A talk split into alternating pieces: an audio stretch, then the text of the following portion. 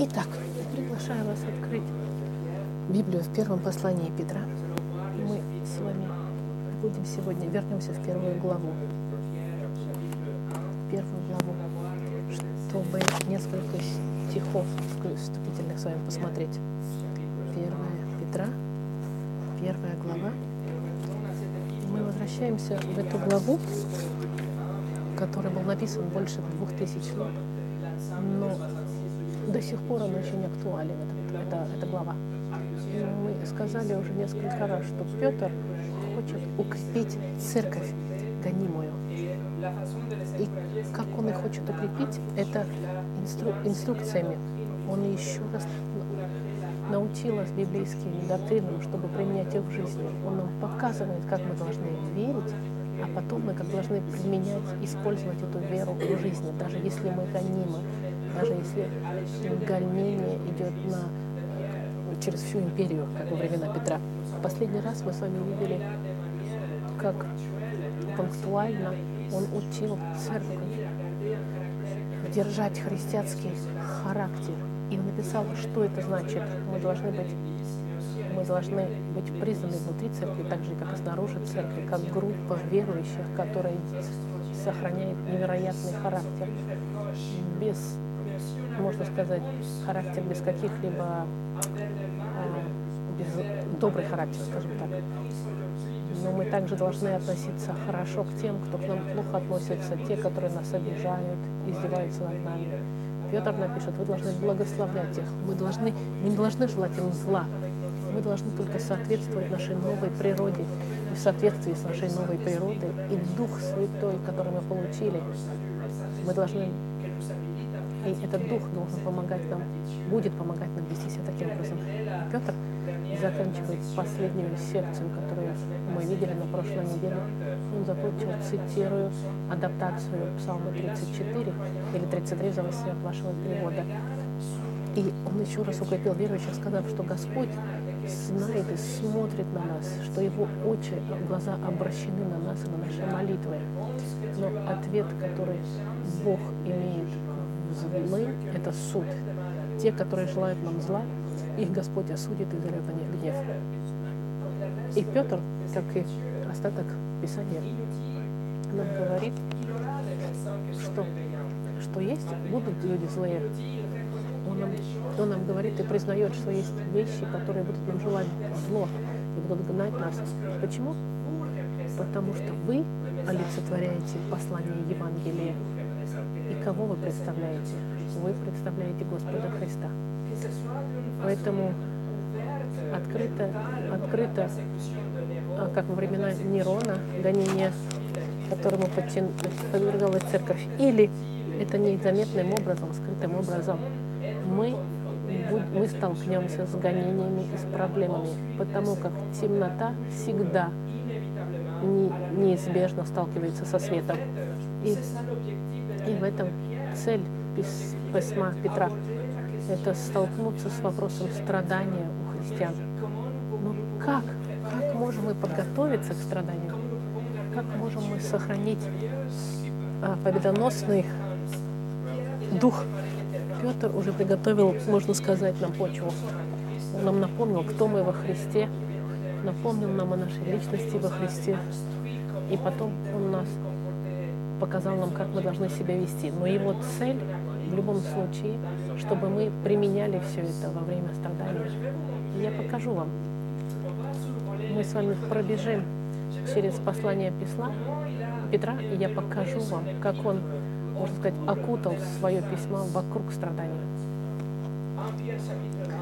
В первой главе 6 и 7 стих, посмотрите. «О сем радуйтесь, поскорбев теперь немного, если нужно, от различных искушений, дабы испытанная вера ваша оказалась драгоценнее гибнущего, хотя и огнем испытаемого золота, к похвале и чести и славе явления явления Иисуса Христа. Посмотрите теперь вторую главу, 20 стих. «Ибо что за похвала, если вы терпите, когда вас бьют за проступки? Но если делая добро и страдаете, терпите. это угодно Господу.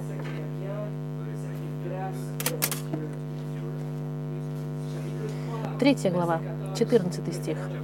Наш сегодняшний текст сегодня, третья глава, 14 стих. Даже если вы страдаете за правосудие, вы будете благословенны. Не бойтесь и не сомневайтесь.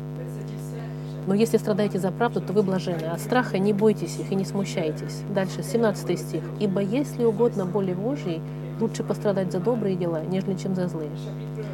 Четвертая глава, 12 стих, посмотрите. «Возлюбленные, огненного искушения для испытания вам посылаемого не чуждайтесь, как приключение для вас странного.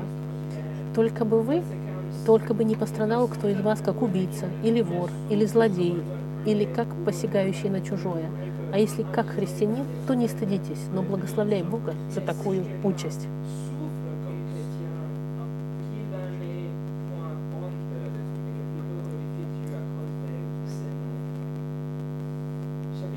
В пятую главу идем, девятый стих.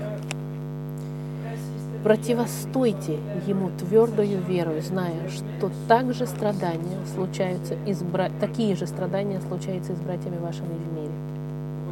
Видите?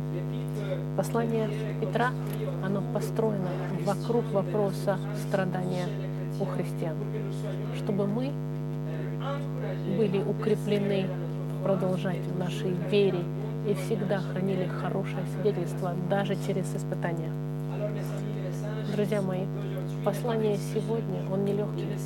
Сегодняшнее послание, что вы будете страдать, причем неоправданно для Господа Христа, ради Господа Христа, одним образом или другим, в соответствии с проведением Господа и с Его мудростью, вы, вы будете страдать из-за Христа. Именно поэтому послание христианства не заключается, что у Бога замечательный план для вашей жизни, нет. Если только определение «замечательный план», это будет, если они за меня гнали, они будут гнать вас, как сказал Христос. Поэтому сегодня мы посмотрим, что Петр говорит о реальности страданий. И он, он уже прекратил свой разговор о доктрине, и отсюда и до конца Писания он будет писать о страдании христианском. И его цель будет тройной э, цель. Он хочет, чтобы мы были готовы к страданиям, чтобы мы смотрели на Христа как на модель во время страдания, и Он хочет, чтобы мы доверяли Господу во время страдания. И это мы с вами увидим сегодня. Но до того, как начать, давайте помолимся. Господь наш Бог, мы не хотим страдать. Мы знаем, что страдание неизбежно, потому как, потому как мы стоим против сатаны и тьмы, и этого мира, и культуры, которая против Тебя. Господь, помоги нам, пожалуйста, быть готовыми к страданию, помоги нам быть готовыми через чтение Слова и познание Тебя. Помоги нам применять это все, Господь, чтобы мы были готовы, чтобы мы не, не скомпрометировали свою веру, когда придут испытания и страдания, чтобы мы держались твердо нашей верой и, и готовы получить то, что Ты посылаешь, как страдание. Господь, мы это время отдаем Тебе именем Христа. Аминь.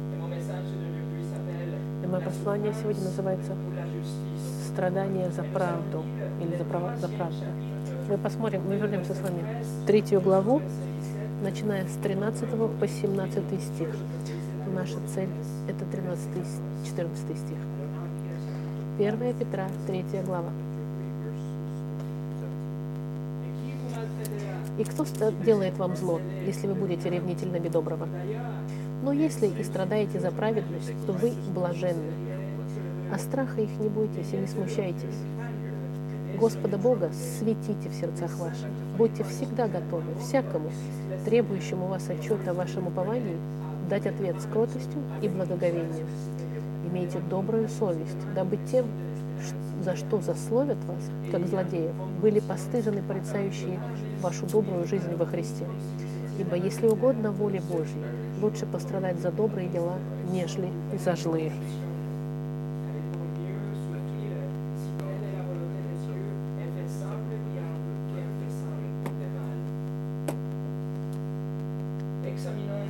Давайте посмотрим три элемента аргументации Петра здесь. Мы посмотрим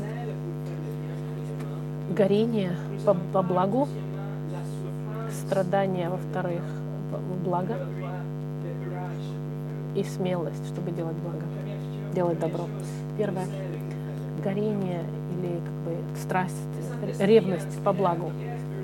Дух Святой вдохновил Петра, чтобы укрепить церковь и вести себя превосходным образом среди гонения и среди язычников во второй главе 12 стихе. Почему? Потому что наше поведение превосходное откроет двери неверующих к Евангелию, чтобы, чтобы мы могли предложить Евангелие и чтобы оно было, от, чтобы они, люди были открыты к получению Евангелия и к спасению. То же самое в сфере правительства.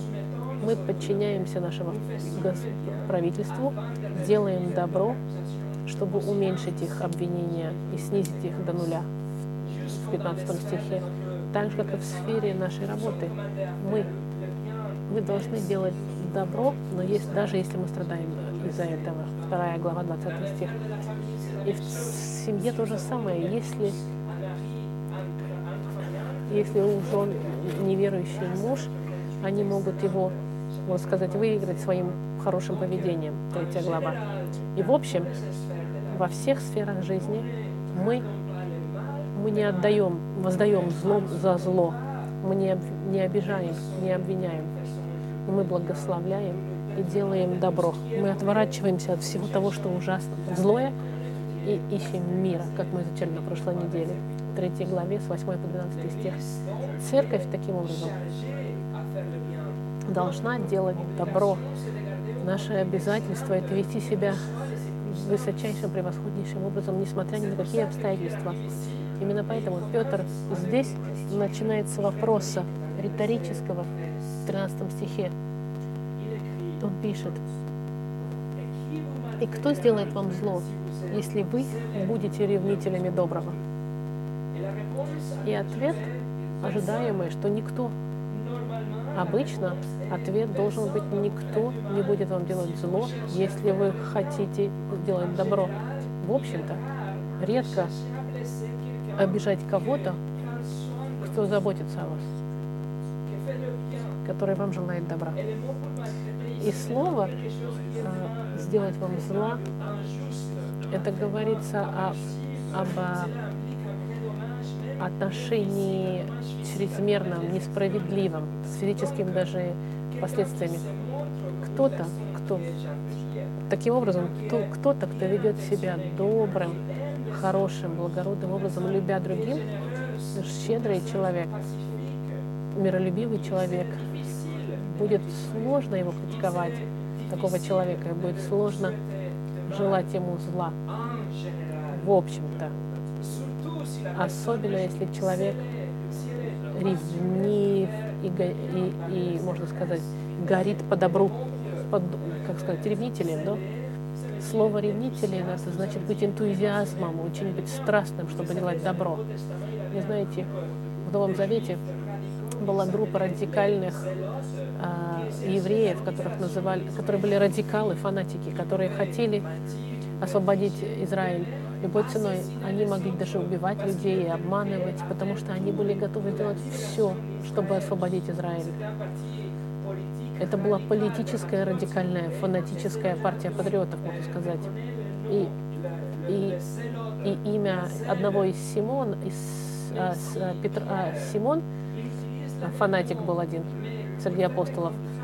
Но здесь Петр использует это слово, чтобы сделать его контраст не как с фанатиками-террористами, а с теми, кто делает добро. Петр знал одного из таких фанатиков, по меньшей мере. Симон, один из двенадцати апостолов, грешник, спасенный по милости, который только что спасся, который перешел из убийц в апостолов. Петр использует то же самое слово – Представьте себе человека, который был бы ревнителем, страстным, жаждущим, но для добра. Видите, когда он говорит ревнителями доброго, это имеется в виду горячими по добру, страдающими, можно сказать, фанатиками, чтобы делать добро. Если вы ревнитель по благу во всех, со всех сторон, именно таким христиане должны быть признаваемы. В послании к Галатам 6.10 сказано, «Итак, доколе есть время, будем делать добро всем, а наипаче своим по вере». В послании к Ефесянам 2.10 сказано, «Ибо мы, Его творение, в Христе Иисусе на добрые дела». Наш стандарт христианский и наше положение автоматически христианское — это делать добро. И даже быть ревнителями, фанатиками добра, чтобы помогать другим. Мы будем искать благо другим. Мы хотим этого делать. Мы хотим быть признаваемыми людьми, которые ищут благо. Это репутация настоящего христианина. Кто-то, у которого хороший характер, который ищет добра и благо других людей. В 13 стихе здесь, к сожалению, во французском переводе вы не найдете. Есть глагол, глагол, который в английском языке учитывается. Будете, будете ревнителями доброго, скажем так. Это значит, мы становимся все больше и больше ревнителями доб добрых дел. Мы растем, чтобы стать людьми, которые все больше и больше хотят делать добра людям. Начиная с нашей собственной группы, братьев и сестер во Христе, а потом это все изливается и идет дальше к неверующим тоже. Это значит, друзья мои, что делать добро это является частью нашего характера. Мы должны быть признаны такими людьми, людьми, которые ревнители доброго. Именно это и пишет Павел Титу. В принципе, ответ на этот вопрос риторический, который задает Петр здесь, кто сделает вам зло? Ответ – нет, никто. Если вы ревнители добра, если вы ищете благо других людей, все время, в общем, никто не должен искать вам делать зла. Вы должны быть ценимы вашим окружением. Но второй пункт – страдания добра. Петр нам задал этот вопрос риторически в 13 стихе. Никто не должен искать вашего зла, но тут же в 14 стихе он говорит об исключениях. И он говорит в 14 стихе, который начинается с соединительного слова, которое говорит противоположность. Но. Он еще раз цитирует три разных перевода французского, начинаются также «но». Но если вы страдаете за праведность, то вы блаженны. А страха их не бойтесь и не смущайтесь. Даже если Петр говорит, что в целом никакое зло не должно происходить с теми, кто ищет добра, причина этого письма это потому, что читатели, они являются целью зла. Эти читатели обвинены, над ними издеваются, они страдают, их убивают, о них плохо говорят, и их гонят физически. Именно поэтому они беженцы, если вы помните. Петр пишет тем, кто находится, которые убежали от гонения. И построение этой фразы здесь уникально в Новом Завете. Это говорит нам о том, что страдание может прийти даже если мы этого не ждем. Даже если это не общее правило, страдание может произойти противоположность тому, что мы ждем. Это как если бы Петр писал другими словами, но несмотря на эти общие принципы, вы можете попасть в исключение, и вы можете страдать за праведность. Есть вероятность, что вы будете страдать за праведность, делая благо, делая добро. Петр использует слово страдание или страдать.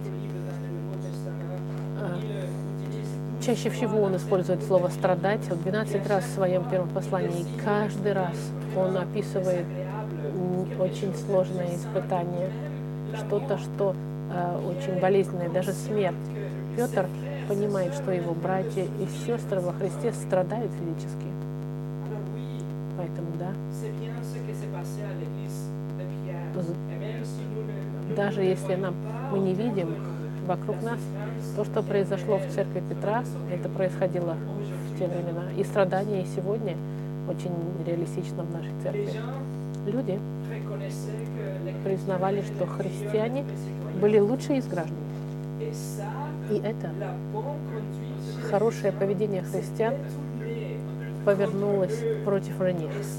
И именно поэтому они были гонимы. Почему?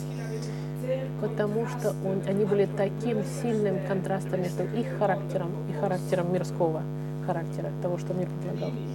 Например, римский, римский правитель Плини,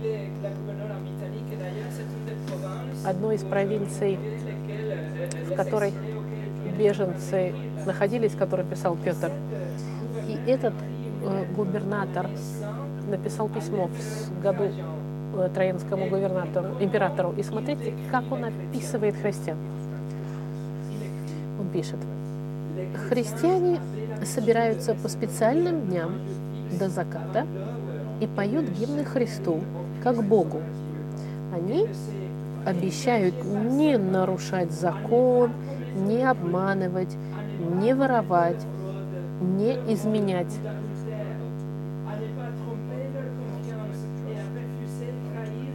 И не, и не предавать их убеждения, когда их просят. И он продолжает. Многие люди разных положений и сословий, и возрастов будут подвергаться опасности.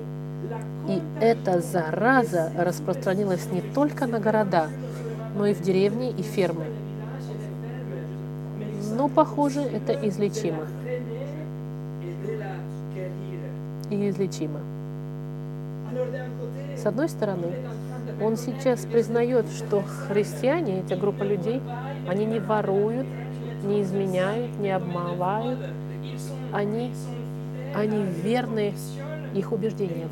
И он говорит, ну это зараза, но мы можем ее излечить. В послании в Деяниях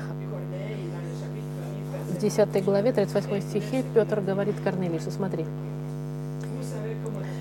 вы знаете, как Бог Духом Святым и силою помазал Иисуса из Назарята, и Он ходил, благотворя и исцеляя всех, обладаемых дьяволом, потому что Бог был с ним.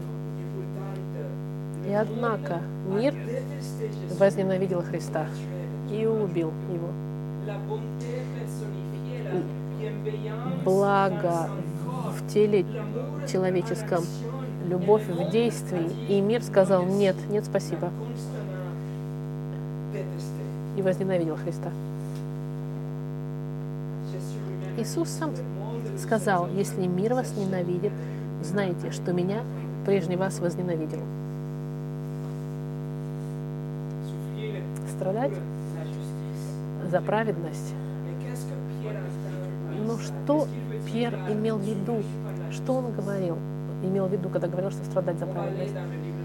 Мы пойдем с вами в книгу «Деяний», в пятую главу. Деяния, книга «Деяний», пятая глава. Вторая закладка, книга «Деяний». В пятой главе, в центре этих э, глав, Петр и апостолы были посажены в тюрьму, потому что они проповедовали Христа. И Синедрион, Синедрион им сказал не проповедовать, но ангел ночью открыл им двери и вывел их, чтобы они могли пойти и продолжать делиться Евангелием. Дальше Синедрион, они собрались, и они хотели их убить, но Гамалиэль, учитель закона, их убедил отпустить. И смотрите, 45 глава, 40 и 41 стих. Деяние 5 глава, 40-41 стих. Они послушались его и, призвав апостолов, били их. И, запретив им говорить о имени Иисуса, отпустили их. Они же пошли из Синедриона, радуясь, что за имя Господа Иисуса удостоились принять бесчестие.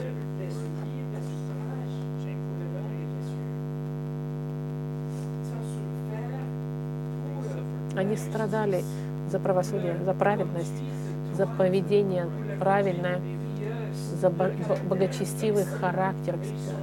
Они пострадали. И здесь они решили следовать Господу, чем человеку. Посмотрите следующую главу, шестая глава Деяний, нас, нам говорит о Стефане. Стефан описывается в пятом стихе. И Стефан, мужа исполненного веры и Духа Святого. А в третьем стихе, э, три, три стиха ниже, восьмой стих. А Стефан, исполненный веры и силы, совершал великие чудеса и знамения в народе. А в седьмой главе, смотрите, седьмая глава Деяний, 54 стих, следующая глава, 54 стих.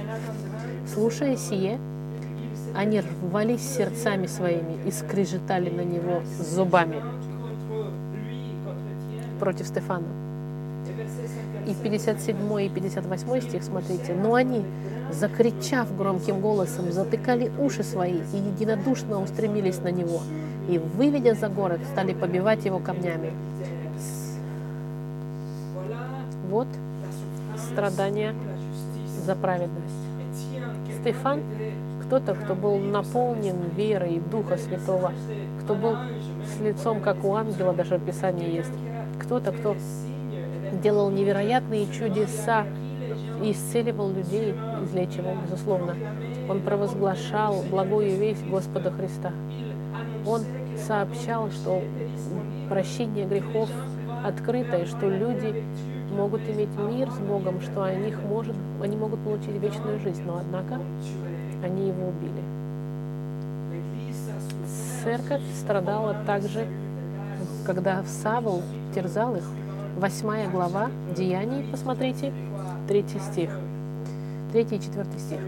А Савл терзал церковь, входя в домы и, влача мужчин и женщин, отдавал в темницу. Между тем рассеявшиеся ходили и благовествовали Слово.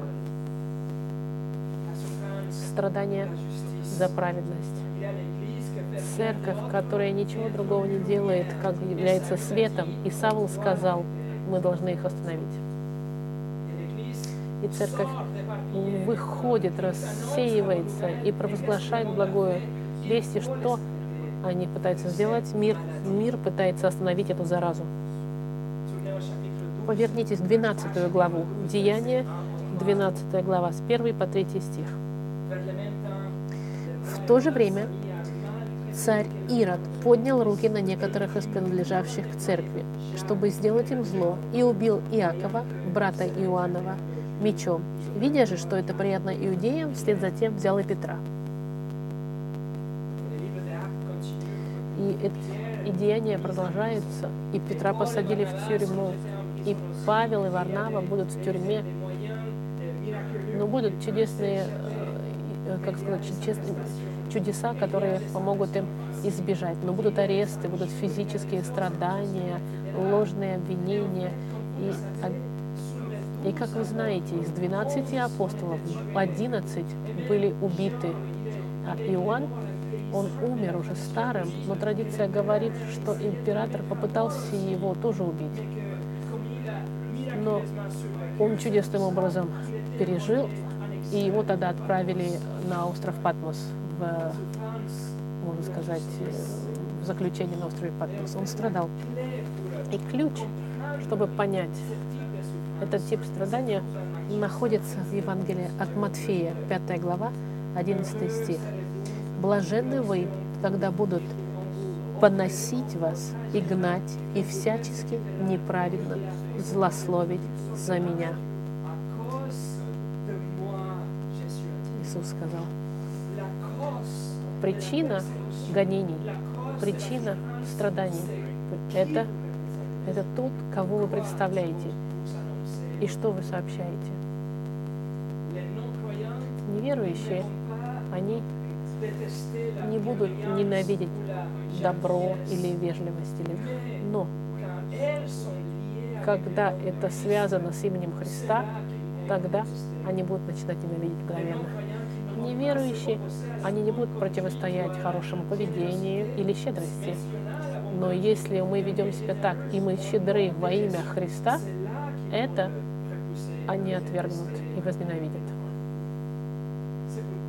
Именно поэтому вы пострадаете в своей жизни. Именно поэтому Библия очень ясна и говорит нам, вы будете проходить через страдания, потому что страдал Иисус тоже за праведность.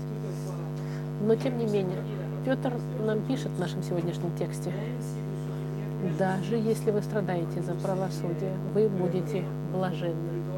Или можно сказать, счастливы, блаженны, благословенны. Петр утверждает, что если вы попадете в этот сценарий и будете страдать за праведность во имя Христа, вы будете благословенны. И, и конструкция в греческом языке дает нам прилагательное. Э, это очень сильное а, выражение, как будто бы, как будто бы с восклицательным знаком смысл такой, как если бы Петр говорит, вы будете страдать, блаженны вы, восклицательный знак.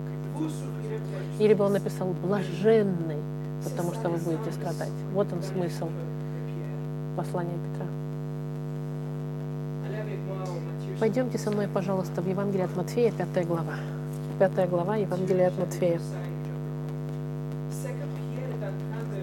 Что Петр сейчас описывает в нашем тексте сегодняшнем, это просто то, что они уже слышали из уст Господа Христа. Они, он сейчас просто реформулирует. Это последняя закладка нижняя. Посмотрите, 5 глава, 10 и 11 стих. Матфей, 5 глава, 10 и 11 стих. Он говорит, «Блаженны, изгнанные за правду, ибо их есть Царство Небесное. Блаженны вы, когда будут поносить вас и гнать, и всячески неправедно засловить за меня. Господь Иисус провозглашает э, благословение. Вы будете блаженны, благословенны. Блаженны, другими словами, благословенны. Блаженны значит быть, быть божественно привилегированным. Это значит быть, быть любимым Господом, получить милость, спасать спасительную и как последствие иметь невероятную радость, сверхъестественную, которую даже страдания и гонения не могут убрать. Сверхъестественная радость, которую страдания не могут изгладить из нашего сердца. Потому что мы знаем, что Бог с нами. Это почему? В 12 стихе, если вы посмотрите, 5 глава, 12 стих, слово блаженны заменено радостью и весельем. Он говорит, радуйтесь и веселитесь, ибо велика ваша награда на небесах. Так гнали и пророков, бывших прежде вас. Блаженны и радость и веселье, которые быть познанным Богом и познавать Бога. Петр говорит, что страдающие будут блажены, потому что у них привилегия жить правильную жизнь. У них привилегия поддерживать то, что благочестиво и, биб, и биб, по-библейски, что похоже на Христа. И что значит иметь знак благодати Господа, подтверждение нашего спасения. Не то, чтобы мы счастливы, чтобы страдать. Нет, не то, чтобы мы рады страдать. Это не то, чтобы мы молились бы, чтобы страдать. Конечно, нет. Потому что страдать это больно. Мы не ищем страдания, мы молимся, чтобы Господь нас избавил от страданий. Но когда страдания приходит, страдания ради Христа, мы признаем, что это подтверждает наше избрание, что мы блажены, когда мы страдаем ради Христа.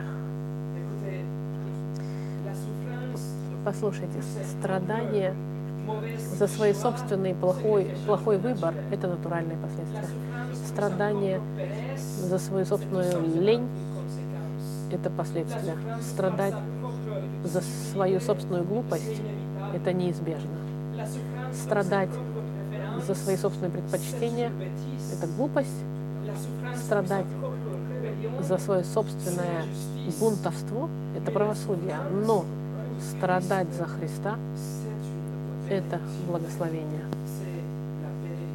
Благословение знать, что мы в руках Господа и Его спасения.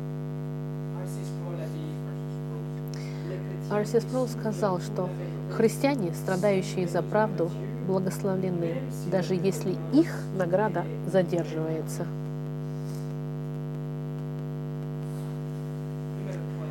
Четвертый пункт.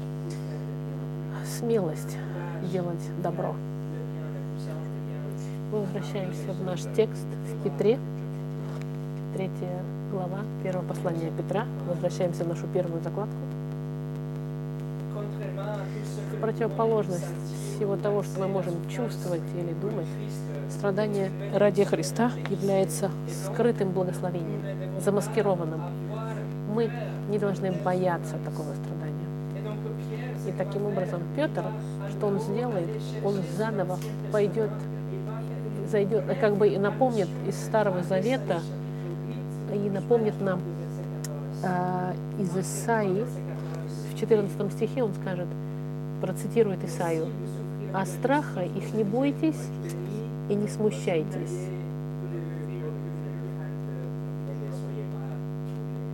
страха их не бойтесь и не смущайтесь. Это цитата из Исаии. Церковь сегодня страдает, ради Христа тоже сегодня, потому что мы не готовы скомпрометировать нашу веру, и мы не подчиняемся их богам, потому что мы не подчинимся под их мораль, и мы не сформируем никаких союзов с миром. Именно поэтому церковь страдает. И именно это контекст текста Исаии, которого процитировал Петр. Контекст, что Сирия должна захватить Иуду и, царь, и цари израильские. Они искали делать, они пытались заключить договор с Ахазом, с Ассирией, и поэтому Израиль и Сирия, они сейчас угрожают захватить Иуду, а Ахаз делает союз с Ассирией. И таким образом пророк послан, чтобы предупредить царя, чтобы он не делал договоров. Он говорит, не бойтесь Ассирии, как Израиль сделал и как, и как Сирия сделала, но вместо этого нужно доверять Господу. Нужно иметь страх Господен и доверие Ему. Послушайте, Исаию 8, 12, 13 я вам зачитаю. Не называйте заговором всего того, что народ сей называет заговором. И не бойтесь того, чего он боится, и не страшитесь. Господа Саваофа, Его чтите свято, и Он – страх ваш, и Он – трепет ваш. И Петр говорит об этом тексте, цитирует его, потому что мы сталкиваемся с сценарием похожим в ежедневной жизни, можно сказать. Мы боимся, когда мы видим страдания на горизонте. И мы можем быть соблазнены, можно сказать, скомпрометировать с миром, чтобы избежать страдания. Друзья мои, мы не должны бояться никаких э, угроз мира. Мы не должны сдаваться под давлением других. Мы не должны трястись, когда армии собираются вокруг нас. Мы не должны компрометировать, как царь Ахаз. Мы не должны прятаться в союзах неблагочестивых.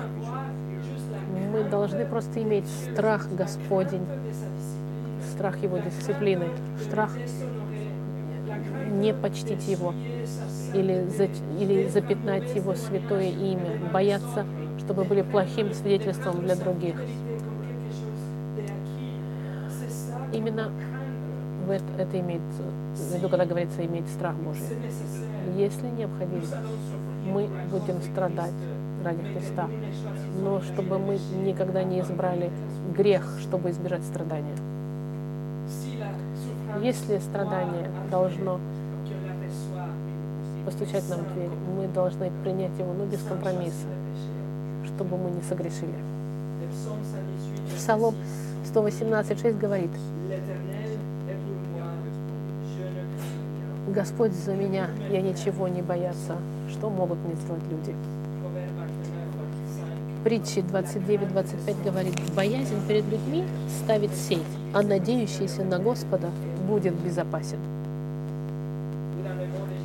Или другими словами, как Иисус сказал в Луке 12, 4, 5. «Говорю же вам, друзья мои, не бойтесь убивающих тело и потом не могущих ничего более сделать. Но скажу вам, кого бояться бойтесь того, кто по, по убиении может вернуть в гиену.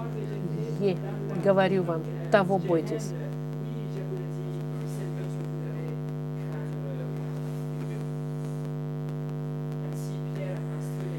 Таким образом, Петр получает церковь. Не просто вы блажены, но вы должны жить жизнь правосудия, чтобы вы могли быть с уверенностью сталкиваться со смелостью обстоятельств, которые будут на вашем пути, потому что вы будете знать, что Господь с вами, что Он ваш, с вами даже через страдания.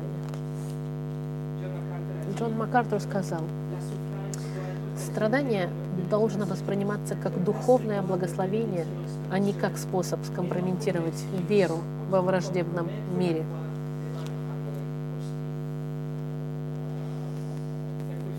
заключение сегодня.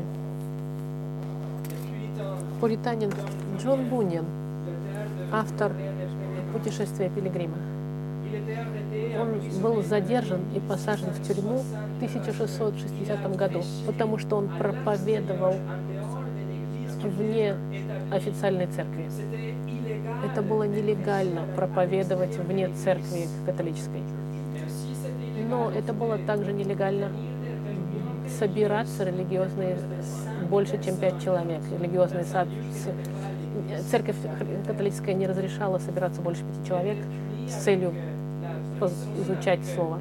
Его наказали, посадили в тюрьму, как и многих других христиан, которые умирали рядом с ним из-за тифа, болезни, из-за из ужасных санитарных условий, но также и, и также э, э, э, тюрьмы были переполнены, и им давали очень мало еды, кусочек хлеба на целый день.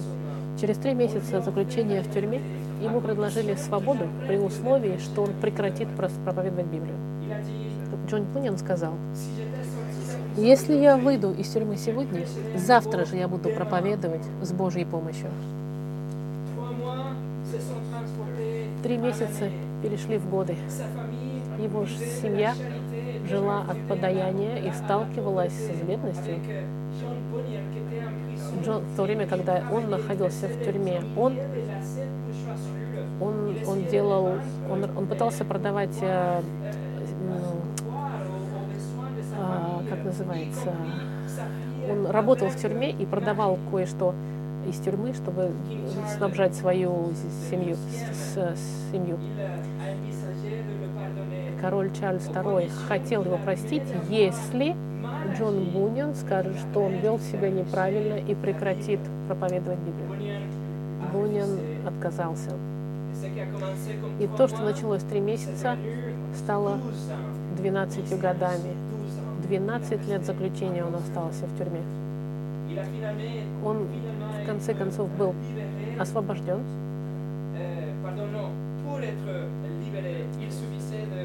А, для того, чтобы его освободили, сказано было, что в тюрьме ему открыли специально дверь, он просто должен был сказать, я не буду проповедовать Библию, и он мог выйти из, из тюрьмы. Они специально оставили дверь открытой ему. Но Бунин был убежден.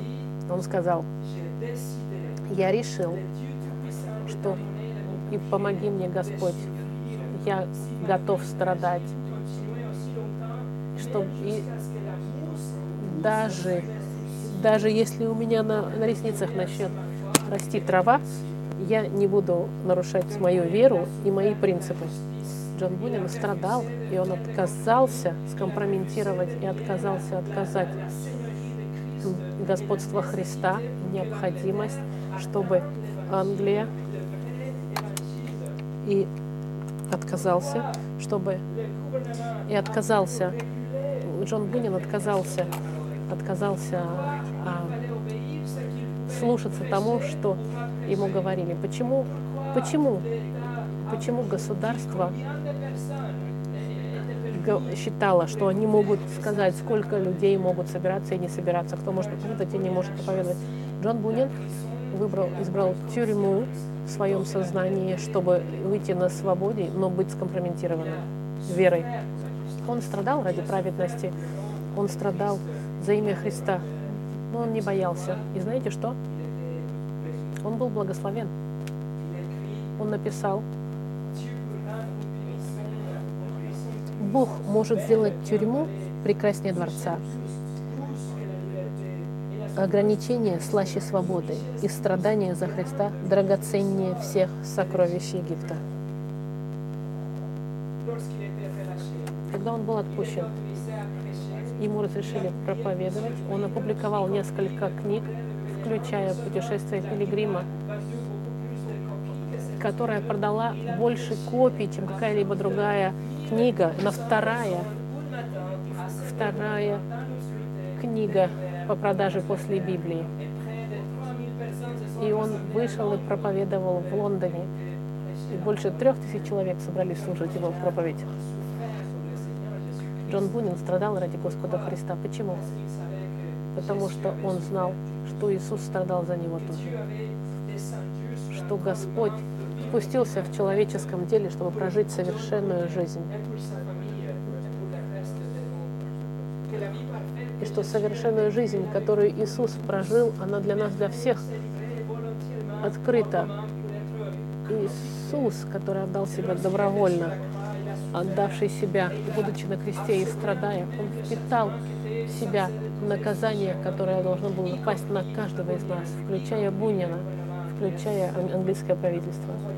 Видите, даже если человек ревнив по благу, не будет никогда достаточно блага, чтобы можно было сделать, чтобы компенсировать закон Божий, который мы нарушили.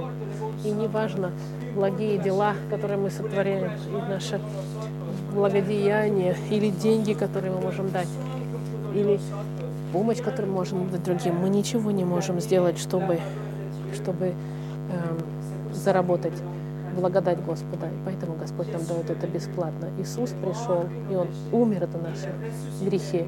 Он воскрес за наше оправдание. И мы можем быть прощены сегодня. Но кто-то, у кого нет Христа, он должен будет наказан в тюрьме Господа, но не на 12 лет, на все годы, на всю вечность. Но вместо того, чтобы послать нас в ад, Господь пострадал ради нас, Иисус, и дает нам вечную жизнь в ответ на наше раскаяние и нашу веру. Все, что нужно сделать в ответ на то, что делает Иисус, это покаяние, отвернуться от ваших грехов и довериться Господу для вашей жизни и для вашей вечности. И Господь Иисус вас никогда не оставит. И еще меньше Он, вас оста... Он никогда вас не оставит ни в жизни, ни в вечности мы молимся, чтобы избежать страдания. Но когда приходят страдания из-за Христа, у нас есть обещание Господа, что Он будет, Господь будет с нами, и вы будете блаженны. Поэтому не бойтесь и не переживайте. Помолимся.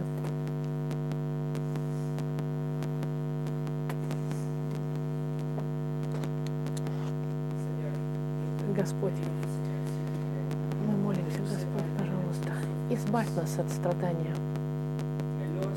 Но когда страдания наступят, чтобы Ты был с нами, Господь, чтобы Ты дал нам смелость и убеждение, и веру, чтобы не скомпрометировать, но чтобы получить наш на нашем теле, нашей жизни, неважно что, что мы должны получить как наказание со стороны мира, который тебя ненавидит, и как последствия ненавидит Тебя. Дай нам силу, пожалуйста, Господь, держаться твердо нашей веры, и чтобы сегодня, когда мы на свободе, мы могли, можем собираться, мы могли пользоваться этим моментом свободы и свободного проповедования Твоего Слова, чтобы нас питать, ну, так, чтобы и идти, и достигать до потерянных людей, потому что однажды и очень скоро Евангелие будет запрещено. Дай нам, Господь, время Твоей Церкви, чтобы мы проснулись, и мы могли расти в зрелости и в нашем рвении делать благие дела, включая евангелизацию. Господь, дай нам, чтобы Твой Дух укрепил нам истинность того, что мы изучили, и подготовь нам тем временам, когда нам придется страдать, и чтобы мы не боялись и были сильны в нашей вере. Именем Христа.